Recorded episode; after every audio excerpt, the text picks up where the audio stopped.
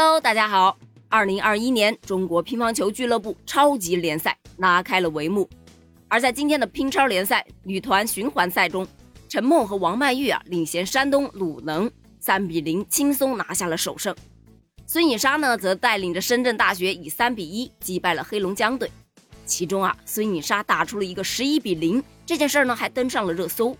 说是孙颖莎呀，在先丢一局的情况下，第二局立马还了对手一个十一比零，网友是纷纷调侃：“小魔王有点残暴啊。”莎莎呢在赛后也接受了采访，她表示称呢：“我没有想过要让分，那也是尊重对手的一种表现。”这个观点很赞哦。反观男乒这边呢，马龙、王楚钦带队的山东鲁能以三比零横扫了樊振东、林高远领衔的汕头明润队。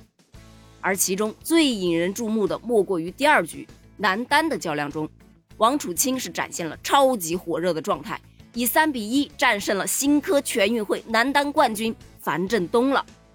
这场比赛啊，双方的比分可谓是咬得非常的紧，二人实力相当啊，打的也是相当的精彩。而在山东鲁能二比零领先的情况下，马龙出手了。